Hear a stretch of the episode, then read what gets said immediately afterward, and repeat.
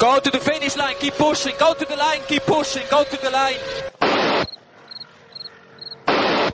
Avanti, Fer, avanti! I'm pushing, I'm pushing, don't worry. Don't worry, I'm pushing like a hell. Che pushing, bellissimo. Che pushing. Che pushing, continua a spingere, fantastico direi, fantastico. Hey guys, this is ridiculous.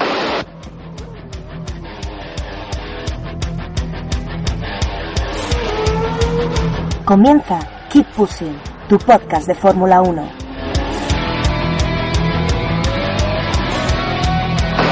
We have to remember these days. We have to remember these days. Fucking,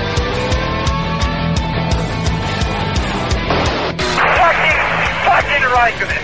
What a fucking idiot. So give me a full power then. Oh, that was amazing, guys.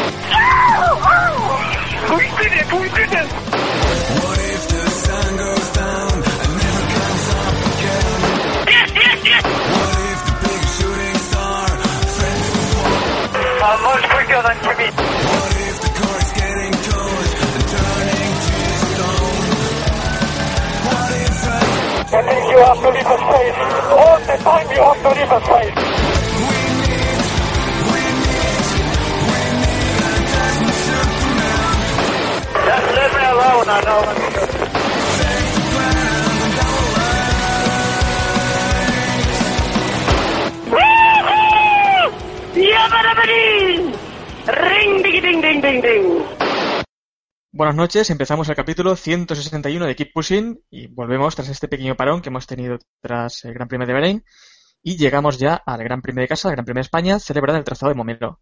Para este capítulo tenemos ya por aquí a Iván Illán, Buenas noches, Héctor. ¿Qué tal? Hacía ya uf, un montón que no hablábamos por aquí. también tenemos a David Sánchez de Castro ¿Qué tal? Buenas noches, eh, tardes, días a todos. Ya hacía, si no me salen mal las cuentas, tres semanas por lo menos. Así que vamos a ver qué se cuentan estos de la Fórmula 1. y hoy, eh, como nos faltan dos Keep-Pusianos o Keep-Puseros o yo qué sé, eh, Jacobo y Diego, pues hemos traído a... Hemos pedido un poco de ayuda a Héroe entre ambas aguas, hormiga del podcast amigo GPcast. Buenas noches a todos. Bueno, buenas noches, buenos días, buenas tardes. buenas madrugadas y, y demás. Y demás gente que nos escucha en horarios intempestivos. Yo, yo creo que de madrugada hay cosas mejores que hacer que escuchar un podcast, ¿no? Hay gente muy cerda, Eloy, no preguntes. Bueno, llegamos a Montmeló, un circuito de 4,6 kilómetros, al que se da un total de 66 giros en la carrera. Y es un circuito que tiene muchos pros, con sus curvas rápidas y una gran variedad en el trazado, pero también con muchas. Sido el circuito pues, en el que más se. ¿Perdón? No, no, que tiene muchas contras, digo, que se te ha cortado ahí un poco el micro. Ah, muchos pros, sí. Sí, Pues muchas contras, eh, como pues es que ruedan, es el circuito el que más ruedan durante el campeonato, entonces ya eh, veremos pocos contratiempos en la configuración del monoplaza y además el trazado pues deja pocas opciones a los adelantamientos, ¿no, David? Nada, eh, lo de siempre, final de recta y, eh, me refiero a adelantamientos naturales y, poquito más. Pues Momelo es lo que es. La zona del estadio, si acaso, la chicane y, y poquito más. Eh, es un circuito que, por lo que eh, sabemos y por lo que hemos visto tantas y tantas veces, a ver si se cumple esa mítica leyenda urbana de que quien va bien en Montmeló eh, va bien todo el año. Por tanto, pues quien va a ir bien es Mercedes, como es lo natural, y le seguirá Ferrari. Poquitas sorpresas este fin de semana, seguramente. Pero el trazado aprobado, aprobado alto, Bueno, eh, para los pilotos aprobado. A mí, personalmente, me, me resulta desde fuera. eh, es un circuito sin pocas sorpresas. No, no podemos eh, esperar eh, mucho y bueno, para ellos técnicamente es muy, muy bueno porque pueden sacar muchos datos y pueden, eh, digamos, configurar el coche de distintas maneras. Recordemos que tiene, creo que es la segunda recta más larga del campeonato, que es la recta de meta y, bueno, pues entonces ahí sí podemos ver eh, la potencia de los motores, pero también tiene zonas muy lentas y por tanto eh, quizá es un, un circuito para coches con configuraciones aerodinámicas más trabajadas. Así que, no sé, Eloy, ¿qué dices? Hombre, cuando se abrió Montmeló debía ser uno de los mejores circuitos del mundo. Y desde luego a una vuelta está bien. Eh, y para probar desde luego, el problema es que eh, en 25 años creo que nos hemos podido dar cuenta de que para carreras de coches es justito. Mira que yo lo veo a- al revés, ¿eh? Yo creo que según van entrando más tilcódromos al campeonato, eh, va subiendo la, la posición de Montmeló en el, en el calendario. Hace 10 años a lo mejor estaba de los más cutres, pero yo creo que va, va mejorando. No sé si también es un poco porque es nuestro circuito, el circuito de, de casa, pero, pero no sé, yo no le voy viendo mal, tan mal como, como últimamente. Creo que es un sector, el primero muy técnico, el, creo que ha perdido bastante la fase, la parte final del, del circuito con, con la chica que hicieron hace, si no me equivoco, 7-8 años. Pero bueno, eh, yo creo que no, no va mal, ¿no? Y, y es indica algo bueno que es la llegada a Europa, ¿no? Yo creo que todos deseamos ese, esa rutina, ¿no? De ver las carreras a las 2 de la tarde y, eh, coger esa rutina ya y, y la- el deseo de que vengan Mónaco, Silverstone y compañía, ¿no? Es, es el presagio de que empieza lo bueno. Y el, en cuanto al DRS, pues este año eh, lo mismo que en temporadas anteriores, tenemos doble zona. El primer DRS está situado tras la curva eh, Kamsa y el segundo en la recta de meta. Y después eh, la elección de Pirelli de, de sus compuestos pues ha traído los más duros de la gama, el medio y el duro, blanco y naranja. Y, y no sé si tenéis alguna crítica por esto. No creo, ¿no? Es lo esperado también en este circuito. Mm, A ver, eh, el tema es que en Montmeló eh, los equipos y Pirelli tienen un miedo terrible a los curvadores. Es, eh, la mayor pega que tiene el circuito de carga gestión de los neumáticos y luego sobre el DRS, el- la segunda, la, uy, la segunda zona de DRS está más para facilitar los doblajes que, que para facilitar adelantamientos. Sí, sí, sí. sí.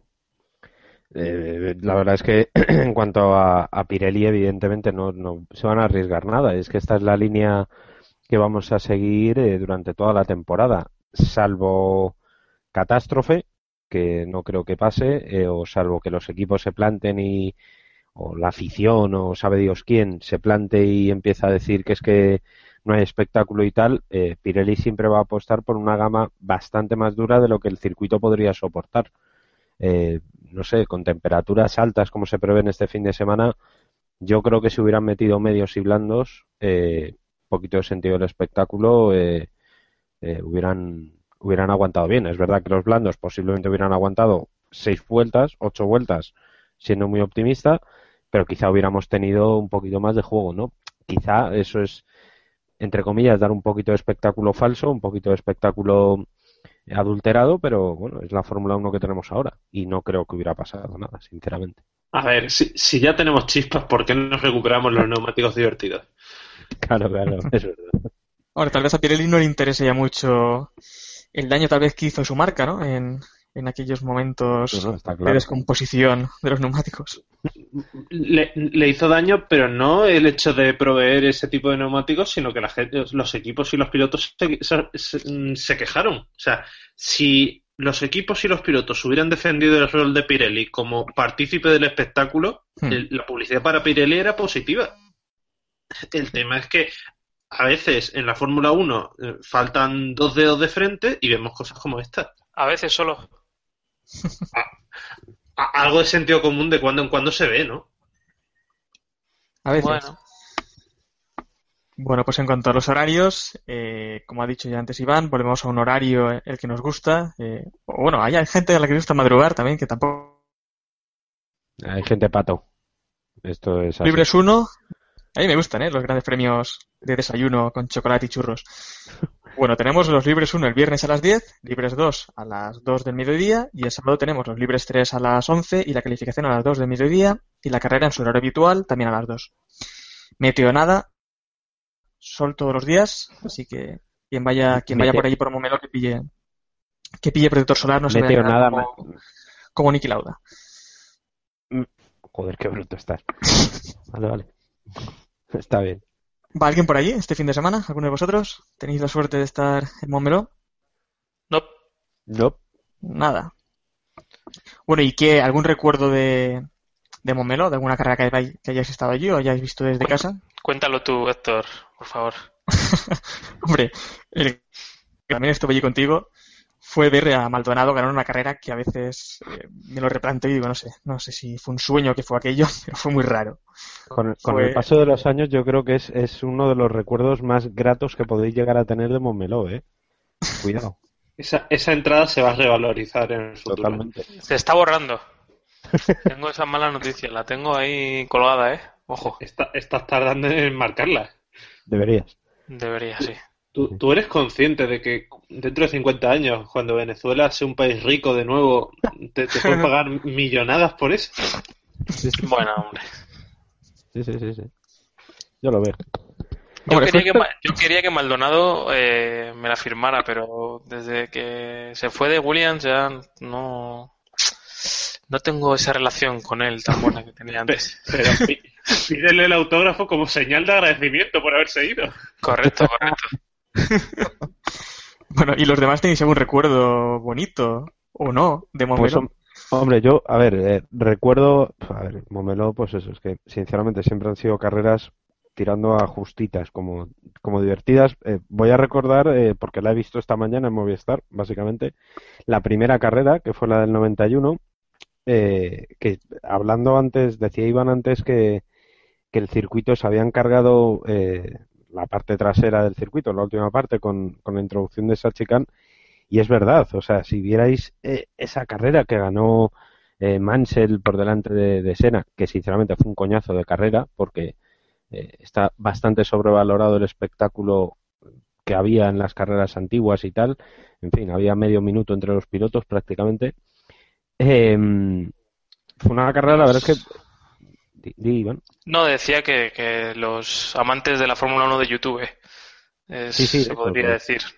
Eso es, que te pones una, un vídeo de YouTube, los mejores momentos de no sé qué piloto y tal, y dices, vale, sí, eso. Es, el, es aquello del síndrome de la NBA, ¿no? Que, que ves sí, sí, los sí, cuatro mates y dices, joder, qué partidazos, pero luego hay que verlos. No, no, pues. eh, O yo- Mayweather, Pacquiao, no, bueno, por ejemplo. Por ejemplo, eh, y la verdad es que es, eh, fue un gran premio bastante, bastante entretenido eh, para lo que podría haber sido, pero más que nada por el, por el espectáculo que, supone ver este tipo de coches en, en pista, ¿no? Eh, bueno, pues ganó Mansell en, en un año en el que al final acabó ganando Senna el campeonato y la verdad es que de esa carrera me quedo con un adelantamiento de Alessi a Senna en la recta de final de meta, final de meta, a Cuchillo, que se tiró a Alessi a los Sena, sobre Sena, y, y la verdad es que está, está bastante bien. Yo recomiendo que quien pueda buscar ese vídeo, que lo, que lo busque. ¿Un gran momento en Montmeló o nada? Eh, yo, mi recuerdo de Montmeló viene a ser en test.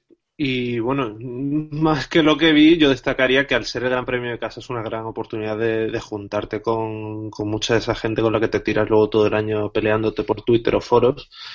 Eh, Gentuza, bueno, ¿no? La gentuza está habitual. eh, e- efectivamente. Y bueno, al final pasa un poco lo mismo que, que con, la- con las carreras de Movistar de las que habla, de las que habla David, puesto que al final lo mejor de las carreras históricas que emite la plataforma de pago es que le saca Castellá a Villa del Prat. Sí, cierto, de hecho, esta mañana viendo, viendo la carrera le ha sacado, o sea, Vila del Prat le ha confirmado que él cuando estaba en Benetton llegaron a dar una vuelta a Montmeló sin piloto. Aquella mítica leyenda urbana de que eh, ha habido Fórmula 1 sin piloto y que han llegado a dar una vuelta, bueno, pues eh, Vila del Prat lo ha confesado esta mañana que sí, que es verdad que ellos en Benetton lo hicieron. Ese tipo de cosas, que al final son anécdotas que si no llegas a ver en ese momento, pues no te enteras. Eloy, pensé que ibas a mentar aquella fam- aquel famoso debut eh, del HRT en, en Montmeló, en, la- en el circuito nacional, con luz y taquígrafos. Hombre, pero es que yo ahí no estaba. Ya, pero es un momento histórico también. Hé- Héctor ha preguntado primero por eso, luego obviamente el debut de HR del HRT de tapadillo el, el día después de haber acabado la pretemporada a las 6 de la tarde cuando la luz ya se iba, tiene su aquel, con esas fotos sacadas desde fuera del circuito, magnífico, magnífico. No, a ver, ya en serio, mm, al final el, el cir- el circuito de Cataluña es uno de los circuitos donde más veo Michael Schumacher y probablemente de las carreras que haya que destacar estén ahí la del 94 y la del 96. Sí, esa es una a recordar. Ah, Yo recuerdo también mucho la- el famoso abandono de Hacking en, en la última vuelta. En 2001, ¿no? Sí, eso es difícil de ver últimamente, ¿eh? porque yo creo que vamos a ver pocas o ninguna de esas, porque ahora con lo monitorizados que están los coches me parece difícil, ¿no? Eh, bueno, Ricciardo te contradice. Bueno, pero llegó a meta. y... No sé, eh, no sé. Yo no me extra... A ver, no, no creo que fuera como aquella, pero un abandono de esta es última vuelta, última curva, casi sin apuras ahí aparcando en la entrada de, de boxes. Cuidado, ¿eh? Veremos, veremos si ocurre algo del estilo. Y por recordar lo ocurrido hace, hace menos tiempo, hace el año pasado, eh, pues el año pasado tuvimos a Hamilton como ganador, con Rosberg detrás, y Ricardo en tercera posición. Además, si no recuerdo mal, la pole también fue para, para Hamilton. Pero este año, ¿cómo lo veis? Eh, ¿Puede Ferrari aspirar la victoria? ¿Creéis que lo de Malasia fue un espejismo que no volverá a repetirse en breve? ¿O otra vez Hamilton liderando todo? Iván. Yo creo que Hamilton lo, lo, tiene fácil. Además, es un circuito en el que las sorpresas brillan por su ausencia, ¿no? Eh, vemos muchas veces lo típico de la, de la parrilla por colores, ¿no? Tenemos eh, siempre eh, un equipo con la primera fila, en segundo se colocan mucho los compañeros por equipo y es porque y es porque está muy trillado el, circuito. Yo creo que las sorpresas brillan brillan por su ausencia. Hemos hablado de lo de Maldonado hace un rato, pero vamos, si alguien me encuentra otro otro resultado sorprendente, pues le doy un premio. David. No, evidentemente yo creo que la única sorpresa que podemos esperar este, este fin de semana, si acaso es sorpresa, es que McLaren puntúe. El resto, para mí creo que está muy, muy vendido el pescado. Hamilton está a un nivel espectacular. Vamos a ver luego, pues lo de siempre, ¿no? A ver qué equipo ha mejorado más en estos, o qué piezas funcionan mejor en esta primera carrera europea y, hasta qué punto se pueden barajar los, los equipos, pues eso, eh, Ferrari con Williams o, o, Toro Rosso, Red Bull, a ver, en esas posiciones por detrás de, los dos primeros. Pero yo creo que está claro que eh, Mercedes está un universo y no me espero otra cosa que no sea un Hamilton Rosberg a final de carrera. Bueno, pues al menos el hoy, eh, no sé cómo lo verás, pero Rosberg al menos debería poder plantar cara ya a Hamilton, ¿no? En, al menos una carrera que le supere de una vez. ¿O lo ves imposible? Eloy, Eloy ha hecho un Eloy. Grande ahí. Eh, eh, es que te he oído al final. ¿Qué, me pregunto? Perdona. Ah, vale. No, te preguntaba que si al menos ves a Rosberg disputándole la victoria a Hamilton. al menos por una carrera, ¿no? Ya tocaría. Hombre, por estadística quizás, por lo que hemos visto en este inicio de temporada, lo veo improbable. De hecho, a ver, eh, si hablamos de compuestos duros y calor, es más probable que Ferrari esté encordiando a Rosberg que, que ver a Rosberg hacer lo propio con, Hamilton. Además, Rosberg ha desvelado también eh, esta última semana que por contrato eh, Mercedes no puede elegir piloto número uno y... Bueno, pero eso ya sabes que... A ver, eh, no puede elegir. Él está, él está conforme, ¿no? Ahora, hasta ahora, ¿no? Porque le está meando en el campeonato, pero como no pueden elegirlo, ¿no? Tiene la posesión, que diría Xavi. Eh, a ver, es que lo de piloto número uno, piloto número dos, un equipo puede poner piloto número uno y piloto número dos eh, tan simple como con las estrategias, con los compuestos de neumáticos uno u otro en un momento. En fin, es que eso Rosberg por mucho que proteste y por mucho que tal, o sea, si Hamilton le está ganando no es porque Mercedes haya elegido, le haya elegido a Hamilton como el piloto número uno, sino sencillamente porque Hamilton lo está haciendo mucho mejor que él. Y punto. Este fin de semana, de hecho, si se cumple lo que pasó en, en Malasia, con altas temperaturas, eh, Ferrari puede tener, entre comillas, una ligera ventaja. Es decir, no, no sé si es suficiente para batir a los dos Ferrari, pero sí que va a estar más cerca. Eso tenemos que tenerlo muy claro. Pero eh, también vamos a ver cómo funcionan eh, eh, los Williams. Yo tengo esperanzas en que, en que lleven algo porque sinceramente para mí en las primeras cuatro carreras me decepcionaron un poco. Yo esperaba que estaban esperaba que estuvieran bastante más adelante de lo que realmente están. Entonces, vamos a ver, quizá ahí puede haber algo de, de pelea. Bueno, eh, Botas, de hecho, afirmaba en el blog del equipo también que esperan que las novedades que traen a, las novedades que traen a Monmelo les ayuden a acercarse un poco más a Mercedes. Iván, ¿cómo lo ves? Algo tipo 2012 no estaría mal, ¿no? Hombre, puede ser una sorpresa. Ahora que justo cuando decía antes lo de la sorpresa, me acordaba de esa victoria de Alonso que sí que fue un poco inesperada. Pero yo es que lo veo muy difícil. ¿eh? Creo que están jugando con un margen y se están encargando de, decirlo. Nicky Lauda decía hoy que, que ya el motor Ferrari estaba a su altura, que iban a sufrir y demás. Y yo no sé si esto es un poco más postureo que, que lo que realmente piensan. Ellos son conscientes de que Ferrari está un poco más cerca, pero bueno, también les gusta ese dejarse llevar, ¿no? No, no creo en la teoría de la conspiración aquella de que les dejaran ganar en Malasia, pero sí que, oye, que, que, les viene bien y de cara a la, a la galería eh, comentar siempre que, que Ferrari está cerca y que la Fórmula 1 está muy competida, ¿no? Eso revaloriza sus victorias, ¿no? Al fin y al cabo. Hombre, si el encargado de, mandar ese mensaje a los medios es Nicky Lauda, mmm, Mercedes le gusta el riesgo, ¿eh? Puede ser. Te preguntaba Iván por, por Williams y lo que comentaba Botas de que pueden acercarse a, a Mercedes. A mí me gustaría que Botas se acercara a Massa para empezar. Y luego a partir de ahí yo lo veo muy, muy difícil. Me parece que, que Montmeló menos aún. A lo mejor en un circuito más de alta velocidad, tipo Silverstone o Spa o así, sí.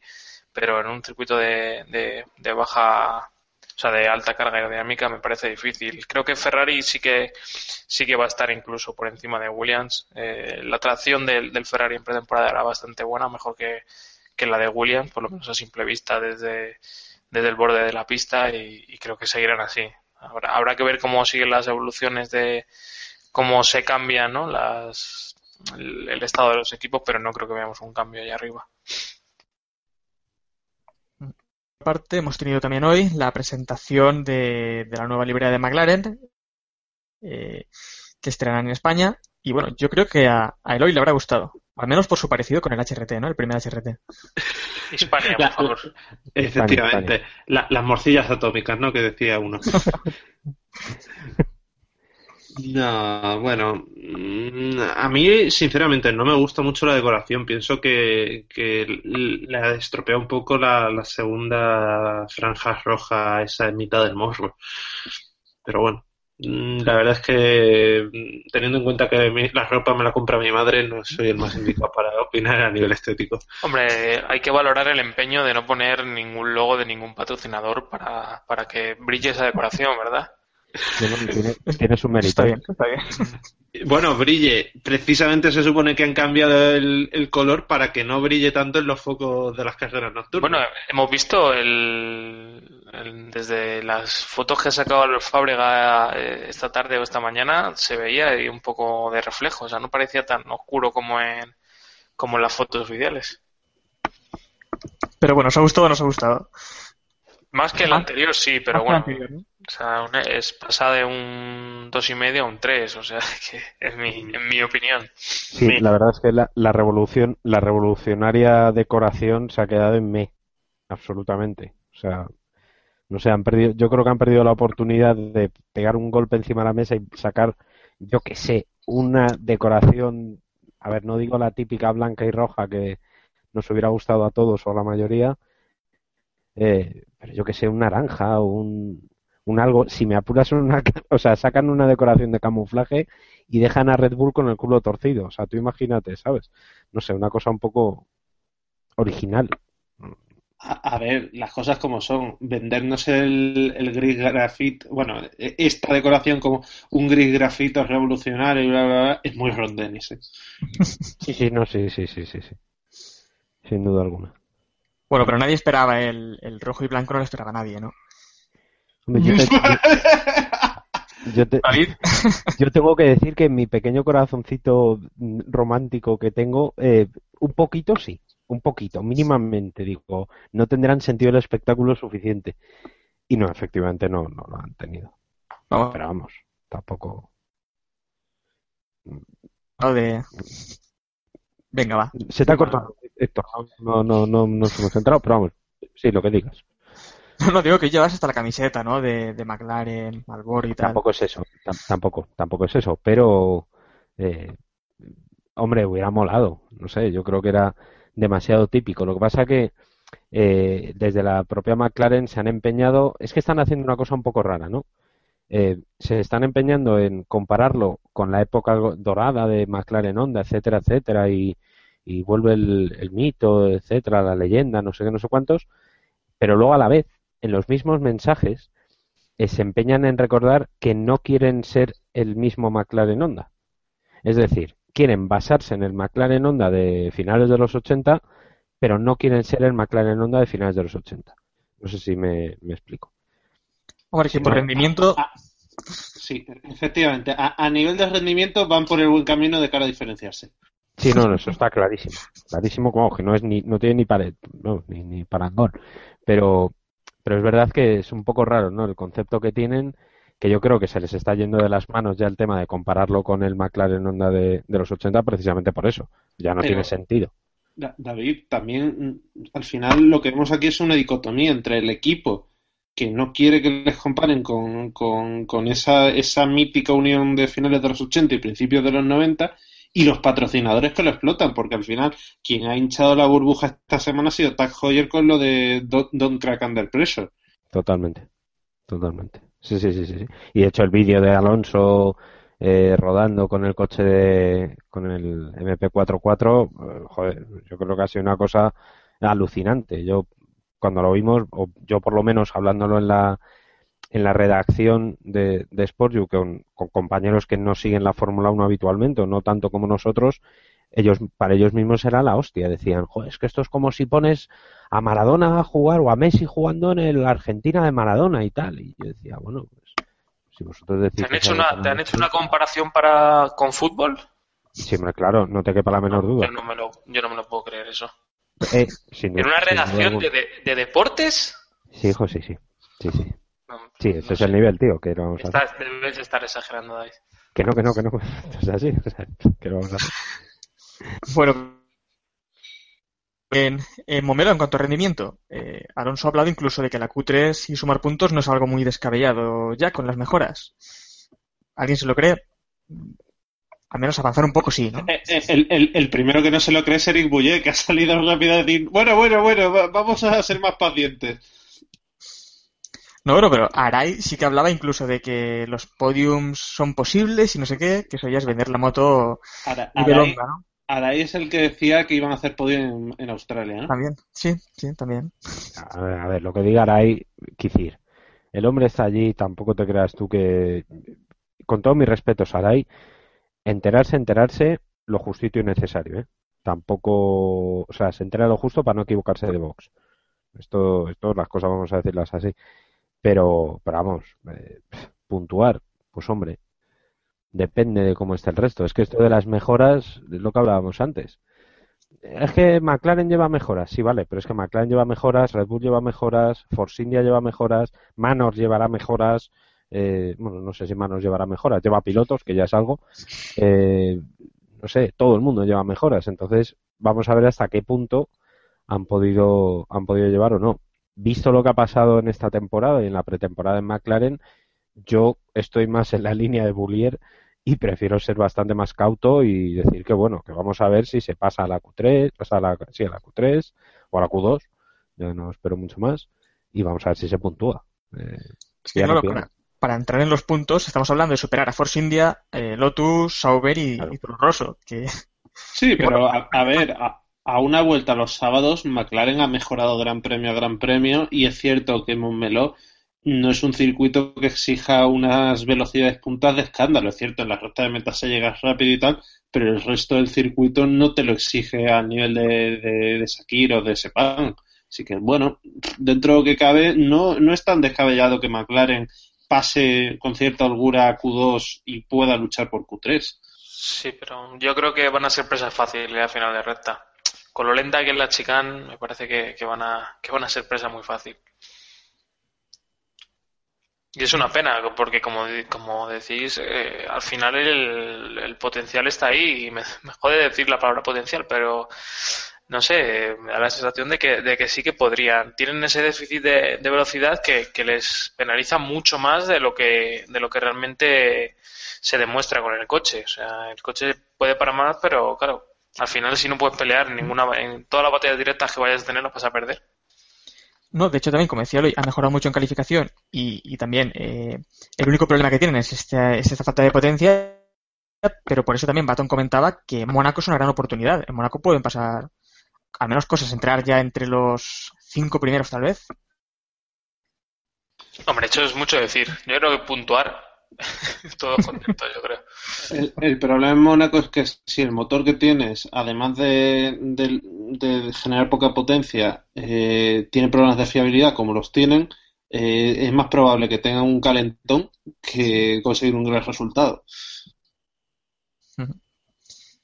Y bueno, como también comentaba antes David, que lo recordaba, eh, bueno, lo recordaba antes de empezar a grabar, eh, Alonso vuelve al lugar de- del crimen, ¿no? Sí, es, eh, es la primera vez que Alonso va este viernes, vamos, será la primera vez que Alonso ruede eh, en Montmeló después del accidente, ese famoso accidente que tuvo el domingo de los primeros test de Montmeló de esta pretemporada. No creo, evidentemente, que le pase factura de ningún tipo ni, ni tal, pero bueno, yo creo que es, eh, por lo menos va a ser interesante el, el primer paso por esa zona. Es una zona rápida, es una zona mm, eh, peleona, digamos, entre comillas. Es una zona que evidentemente él va a tener en la mente según pase la primera vez en, en, en los viernes, en los primeros libres. Y además en esa zona eh, se da la circunstancia de que han colocado cámaras, por fin, por si acaso.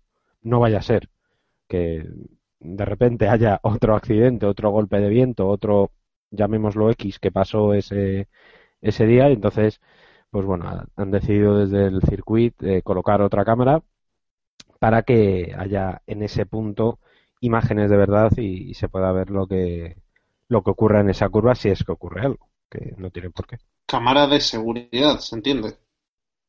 Eh, sí, Claro, por- porque de todos modos, a Sí. diferencia de lo que ocurre en los test, aquí llevan cámaras eh, on board y además es realización.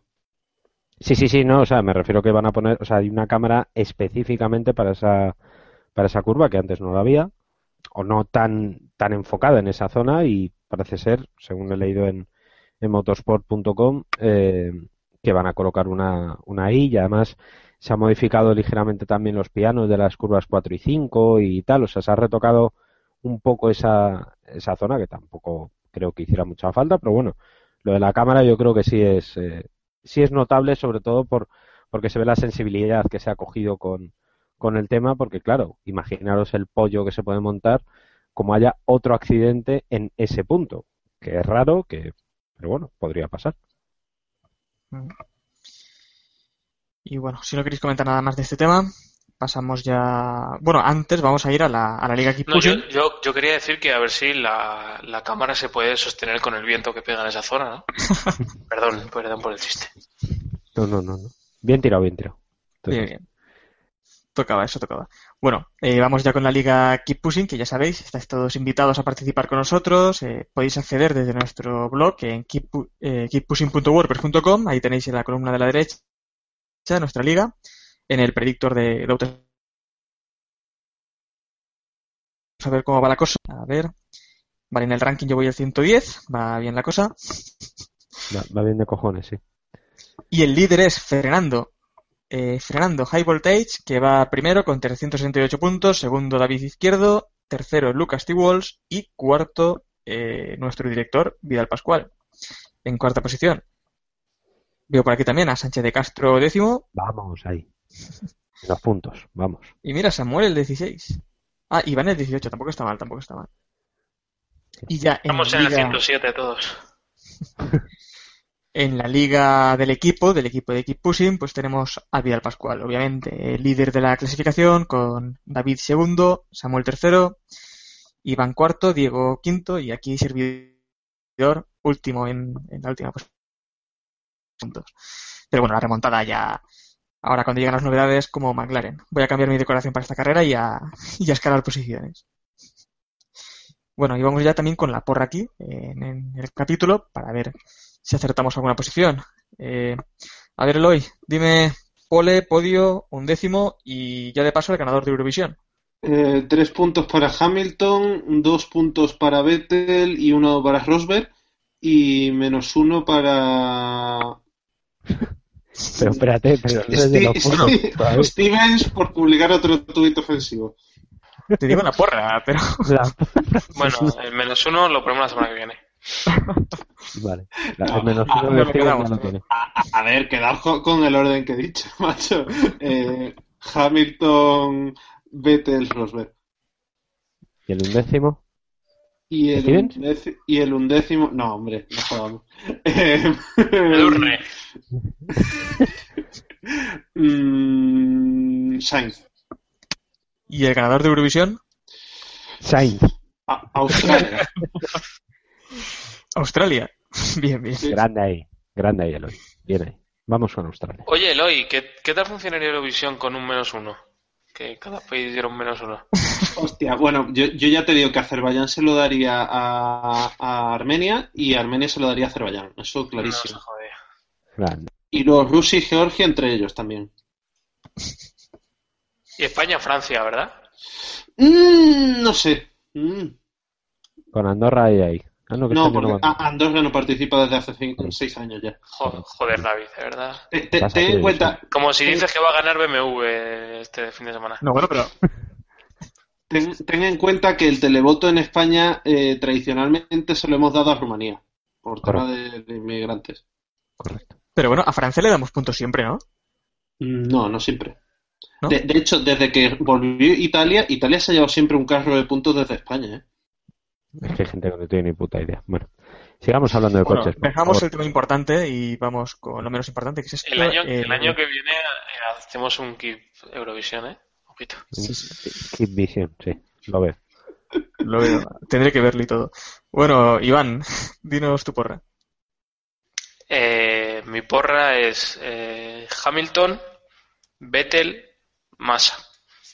Y un décimo voy a poner a Sergio Pérez, clásico de los undécimos. Sí, bastante clásico. ver un décimo. David, Eh, la mía va a ser eh, Hamilton, Rosberg, Vettel. No, Hamilton, Rosberg, Raikkonen. Vamos Venga. a jugar un poquito a ver qué pasa. A ver, un ¿Y un poquito de espectáculo. Eh, y un décimo iba a poner a Verstappen, pero no, creo que se va a piñar. Y voy a poner un décimo a Nico Hulkenberg. bueno, pues yo voy a decir una muy sencilla, el típico Hamilton, Rosberg, Vettel, con un décimo Baton y décimo Alonso, con el puntito ahí de McLaren. Y bueno, vamos ya con la zona de actualidad para hablar de temas varios. Tampoco es, tampoco tenemos mucha de la ha habido parón, pero no, mucha noticia. Eh, primero, para ir empezando, ¿qué os parece la renovación de, de Raikkonen? ¿Llegaremos a verla? ¿Llegará Hamilton como se ha rumoreado también estos días, Iván? Lo dudo. Yo creo que van a renovar a, a Raikkonen y que Hamilton estirará todo lo que pueda su, su renovación con, con McLaren, con McLaren, con Mercedes, perdón. Y, pero terminará renovando. Es que al final eh, un piloto ganador quiere un coche ganador y, y ya está. Tampoco se ha visto, Ferrari ha mejorado, pero no se ha visto tampoco que vaya a arrasar a, a, Mercedes en las próximas temporadas. Así que de momento yo creo que la opción buena es quedarse. Al menos tras, al menos Raikkonen en estas últimas temporadas no había dado la talla, pero esta temporada no lo está haciendo nada mal, ¿no? No lo está haciendo nada mal y vamos, una de las frases del año es la de Rivavene diciendo que, que sí que tienen interés en renovar a Raikkonen, pero para que no se duerma que van a esperar un poquito. Porque arriba Bene sabe cómo tratar a sus pilotos. Palo y zanahoria es lo más grande que puede pasar. Eh, yo estoy con Iván. Eh, yo creo que, que la, lo natural es que tanto Raikkonen renueve con, con más que renueve, que ejerza esa opción a un año más que tiene en la cláusula. Eh, porque recordemos que Raikkonen tiene, tiene contrato esta temporada más opción de una más. Esa opción es la que tienen que, que digamos que ejecutar o que activar, que se puede activar automáticamente por rendimiento o porque, bueno, pues porque el equipo decida, decida renovarle. Lo interesante de Ferrari va a llegar en, a partir de 2016, ¿no? Porque ahí ya vamos a ver si Raikkonen eh, aguanta o, tiene un rendimiento bueno o si directamente pues dice que está cansado y se retira, que no me extrañaría, eh, no me extrañaría mucho. Entonces, a partir de ahí ya podemos tener bastante sentido del espectáculo y puede haber ya un asiento bastante jugoso en, en Ferrari si es que el equipo mantiene esta línea de mejora que parece que han, que han abierto, ¿no? El tema es que en Ferrari siempre han sido muy conservadores a la hora de fichar pilotos. ¿eh? Y no hablo solo de estos últimos años de descenso a los infiernos, sino de los últimos 25 años. O sea, eh, prácticamente desde el fichaje de Alessi han contratado o campeones del mundo o secundarios. Sí, no, De hecho, claro, a cuando, ver, ficharon a, cuando ficharon a Raikkonen, de hecho ya se comentó este tema, ¿no? O sea, ya Claro. todo el mundo pensaba un Hulkenberg, un Pérez, un tal, y al final se, se llevó el gato al agua a Raikkonen. Eh, Es que ahí puede estar, por eso digo que puede estar un, un asiento interesante, ¿no? Porque yo creo que, bueno, esto es evidente que Vettel es el, el piloto líder del- de la nueva Ferrari, tanto por resultados como por caché, como por, por esa idea que decía, que decía Eloy, de que han fichado o campeones del mundo o pilotos muy consagrados a- o un secundario muy claro, ¿no? Entonces quizá en ese segundo asiento, pues sí tiene cabida, pues eso, pues un Hulkemer, un Bottas, un un, no sé, un algo que salga por ahí, un, no sé. Igual les da la venada y suben a Gutiérrez. Ah, Es, es que pa- para mí, pa- para mí, para mí un Hulkenberg para el segundo asiento de Ferrari no es una elección conservadora. Ya, pero ahora mismo sí. O sea, quiero decir, ahora mismo, eh, por puros re- resultados, Hulkenberg es un piloto secundario. En eso estamos de acuerdo, ¿no? Por talento, por, por lo que hemos visto, por lo que sea, no.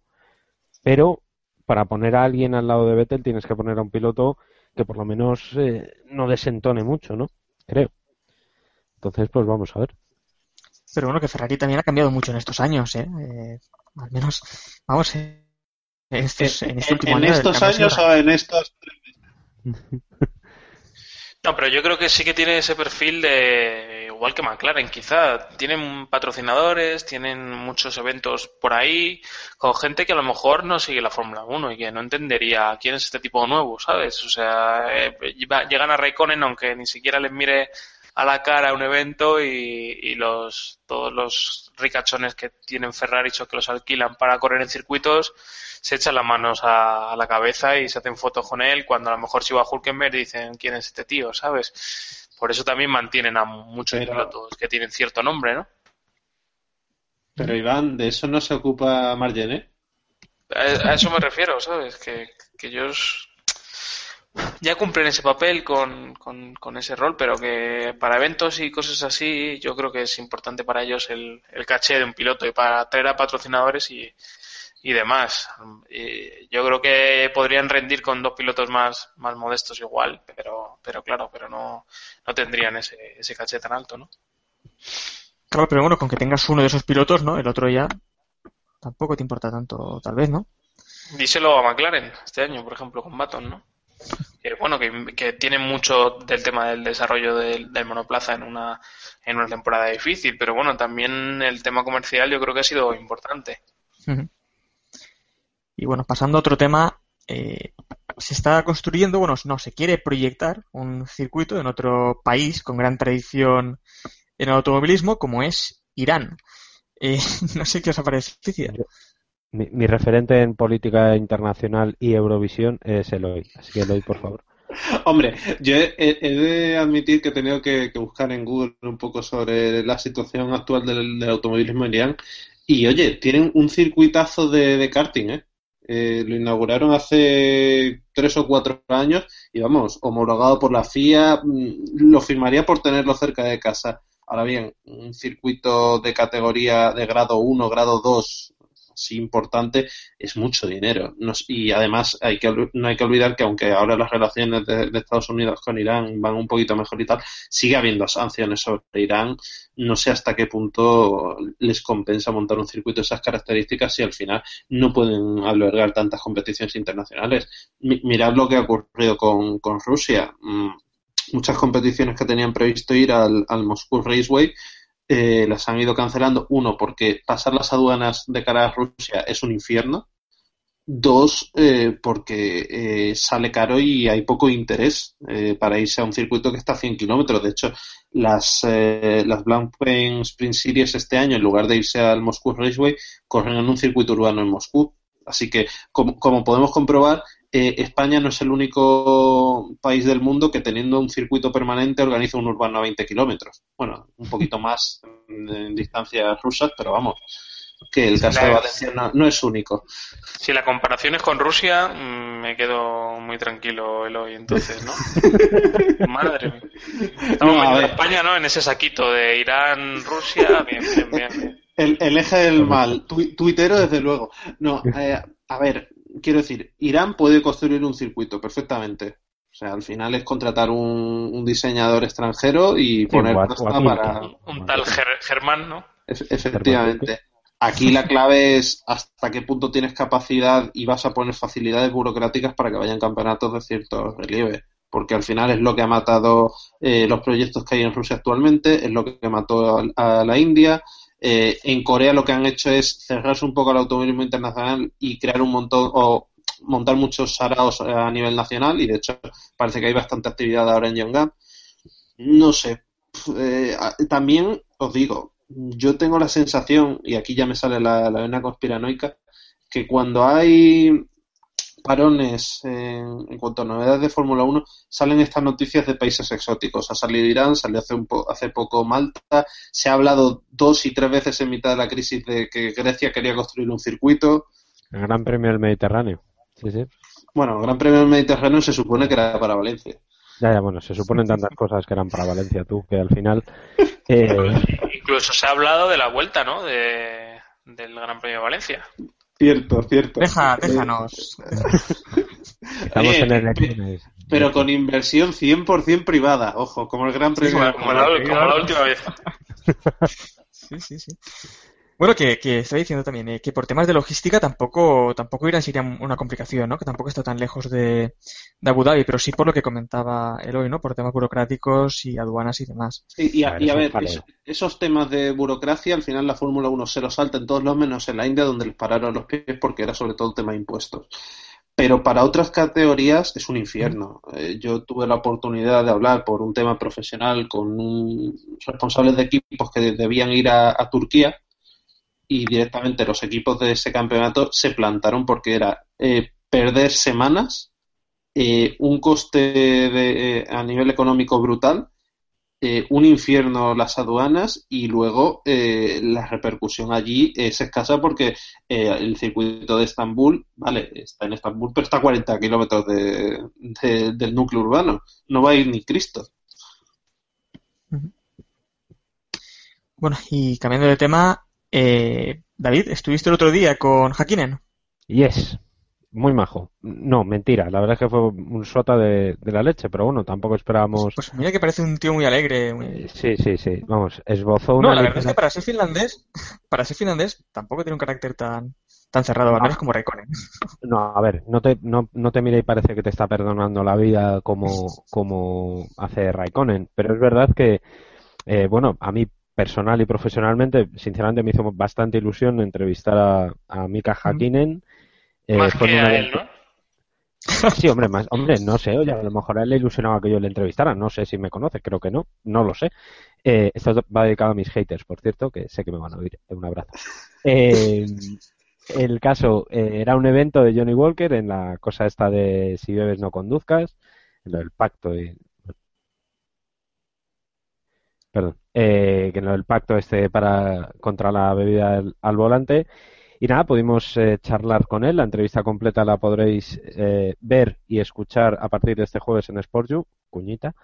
Pero de lo que sí me habló, y esto sí que lo puedo decir, es eh, precisamente sobre el futuro de, de Valtteri Bottas. Eh, eh, forma parte de la empresa que lleva la representación de Bottas, en la que, digamos, la cabeza un poco de los líderes es Toto Wolf y otro de ellos es él, ¿no? Y entonces eh, me comentó que es verdad que están negociando el futuro de Bottas, es verdad que Ferrari es una de las opciones, eh, pero no están solo hablando con Ferrari, evidentemente, están hablando con muchos, con varios equipos, varias opciones, y básicamente lo que quieren es que Bottas tenga un coche ganador. este mensaje me sonó a pullita bastante seria a Williams. Eh, claro, eso no explica, evidentemente, por qué Massa está ganando a botas. Pero bueno, el caso es que eh, eh, lo que quieren es que Williams le dé un coche ganador y si Williams no se lo da este año o al siguiente, que es cuando tiene contrato, pues eh, o- y, su gente pues lo, negociarán con quien tengan que, negociar. Pero es verdad que Ferrari es una opción seria. ¿Wolf vendió todas sus acciones de Williams o esto es Wolf negociando con Wolf? Eh, en teoría sí. En teoría. Creo que sí. O sea, ¿las vendió o las prestó a un amigo? Bueno, sí, ya sabes. Yo creo que la mano la tiene. La tiene. Bueno, no voy a continuar con la frase que puede ser muy inapropiada. No, no, acaba, acaba, acabará. la. Y la tiene dentro del equipo, tiene las manos dentro del equipo. Ya, Correcto. dejémoslo así. Eh, La mano- se- la mano y la mujer. de- se encarga de regar el florero. Eh, Eloy, ya me has pisado la. Eh, en definitiva, no, que creo que, que Bottas si quiere un coche competitivo que se puede comprar el Project Cars que ha salido y vienen todos los coches desbloqueados. No, me, me parece que solo hay que escuchar de dónde vienen las palabras, ¿no? Que, que- alguien del management de, de Botas diga que está negociando con varios equipos, que Ferrari le quiere, que quiere un coche eh, muy, muy bueno y demás, pues al final es, es una medida de presión para, para quien en el equipo que, que quiere renovar o, bueno, hacerse notar, ¿no? Me parece normal que, que defienda así a su, a su representado, pero creo que las opciones que, tiene de fichar por Ferrari a día de hoy eh, pasan porque mejore mucho su temporada y empeore la de Raikkonen y aún así lo, lo vería difícil por lo que hemos hablado antes. Eh, y en cuanto a coche, yo creo que no se puede quejar de, de lo que está dando Williams, vamos. O sea, yo creo que él cuando firmó por Williams o cuando fue anunciado titular, yo creo que a duras penas podía esperar que fuera a tener un coche en el que iba a subir al podio prácticamente en la mitad de las carreras, iba a tener opciones de, de puntuar todas las carreras y subir al podio de vez en cuando. Yo creo que eso era, era muy optimista, ¿no? Y además que la, la típica frase que decimos siempre, este es el año de botas, pues al final se va desgastando, ¿no? La frase. Un, un poco, parece que parece que un poco, sí. Yo Un creo que decepcionante, lo- pero sí. me, me canso de decirlo, pero alguno me va a matar por esto, pero bueno, yo creo que lo que tiene que hacer es ganar fin de semana sí y fin de semana también a masa y luego ya exigir, ¿no? Como, como hace Hamilton, básicamente, ¿no? Claro. Sí, hablar en pista, ¿no? Lo que, lo que hace Hamilton, sí. O sea, ¿tú, tú insinúas que por cada fin de semana que Hamilton bate a Rosberg aumenta sus peticiones? ¿Tú qué crees, Eloy? Yo, yo pienso que la Gumball 3000 sale cara, sí.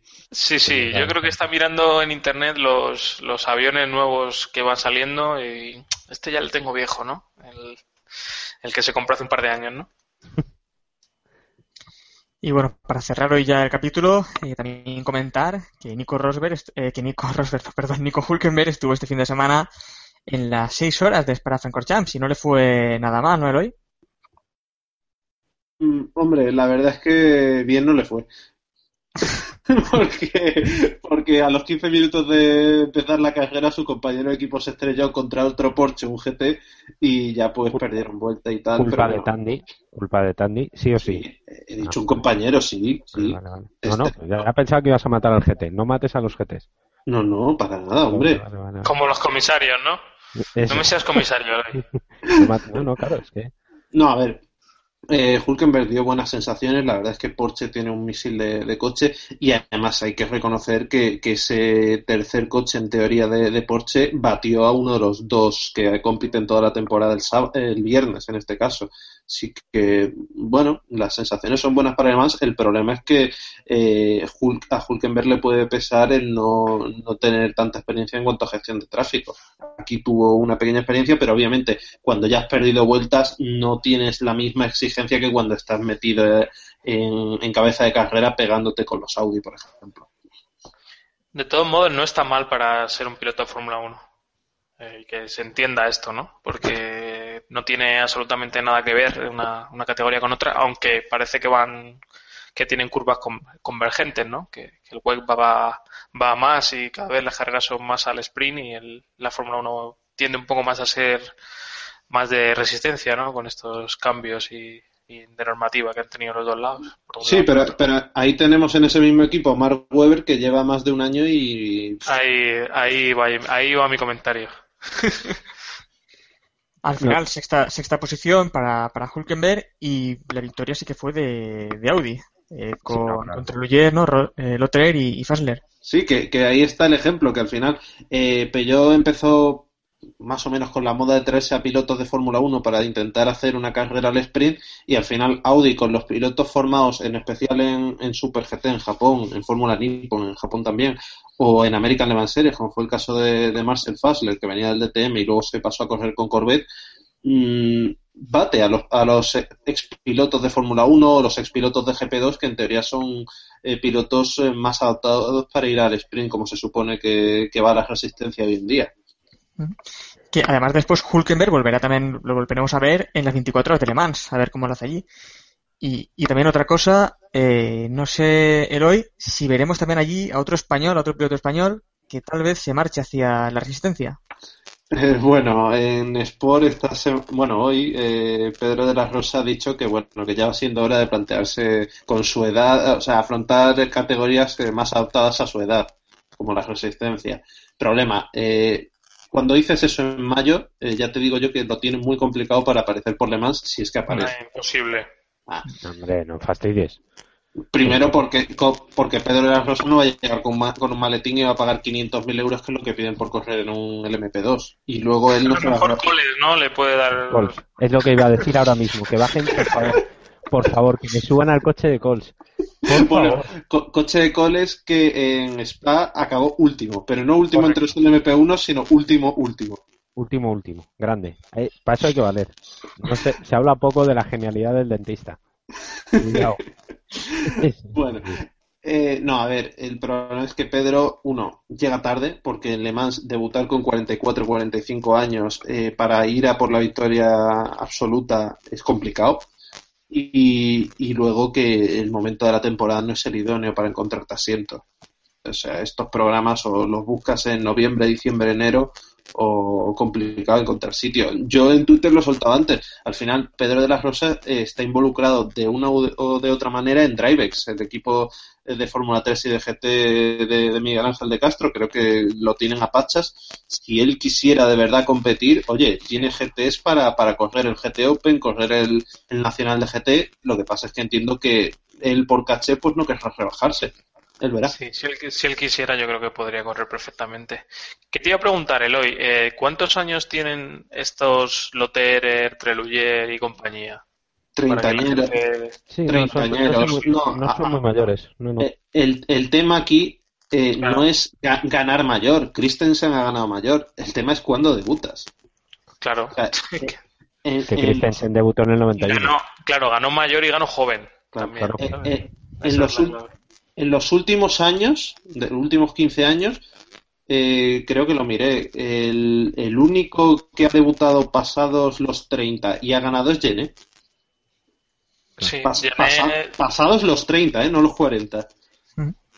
Y es el ejemplo, ¿no? Que, de lo que podía haber sido, ¿no? Y lo, lo hemos hablado en Petit Comité, ¿no? Que, que el ejemplo de Burth también, después de haber hecho una carrera larga en Fórmula 1 y haberse empeñado en seguir en Fórmula 1 años y años, al final le ha, ha cambiado y le ha, dado, le ha dado sus resultados, ¿no? A pesar de tener ya una edad más alta, ¿no?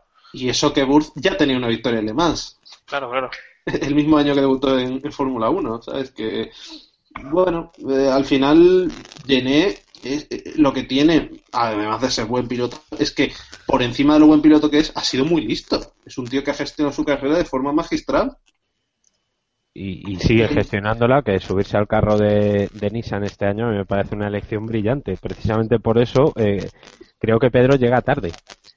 Eh, No tanto, no tanto por, por edad, sino porque es que, eh, por ejemplo, el, los- el proyecto en Nissan ya se le ha cerrado, cuando era una, un muy buen carro para subirse ahora mismo, ¿no?